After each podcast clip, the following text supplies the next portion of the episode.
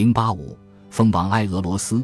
我们到达艾奥里埃岛，那里居住着希波塔斯之子，天神们宠爱的埃俄罗斯，在一座漂浮的岛上，岛屿周围矗立着永不回朽的铜墙和无比光滑的绝壁。荷马史诗《奥德赛》第十卷第一行，希腊神话中有好几位名叫埃俄罗斯的人物。不过，荷马笔下的这位埃俄罗斯是一位能够驾驭风的国王。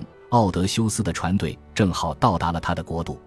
奥德修斯一如既往的魅力十足，讨人喜欢。他在这里被埃俄罗斯殷勤招待了一个月之久。之后，埃俄罗斯又唤起一阵西风，加快了奥德修斯的归程。奥德修斯和他的手下几乎被径直吹到了家乡伊塔克。临行前，埃俄罗斯还送给奥德修斯一只紧紧密封的大袋子。奥德修斯的手下以为里面一定全是金子，就趁他熟睡的时候打开了袋子，想偷走一些。事实上，袋子中装的是余下的东风、北风和南风。先前的旅途几乎已经耗尽了所有的西风。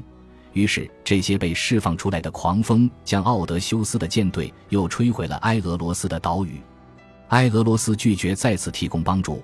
此时，奥德修斯的怒火恐怕能够抵消一部分后来他在手下的这些船员死去时的悲痛心情。现代有很多充气产品都以埃俄罗斯的名字命名，不过最著名的还是他的那只风囊。这个词如今已经成了一个用来形容人的词汇。往往用于评论政治人物。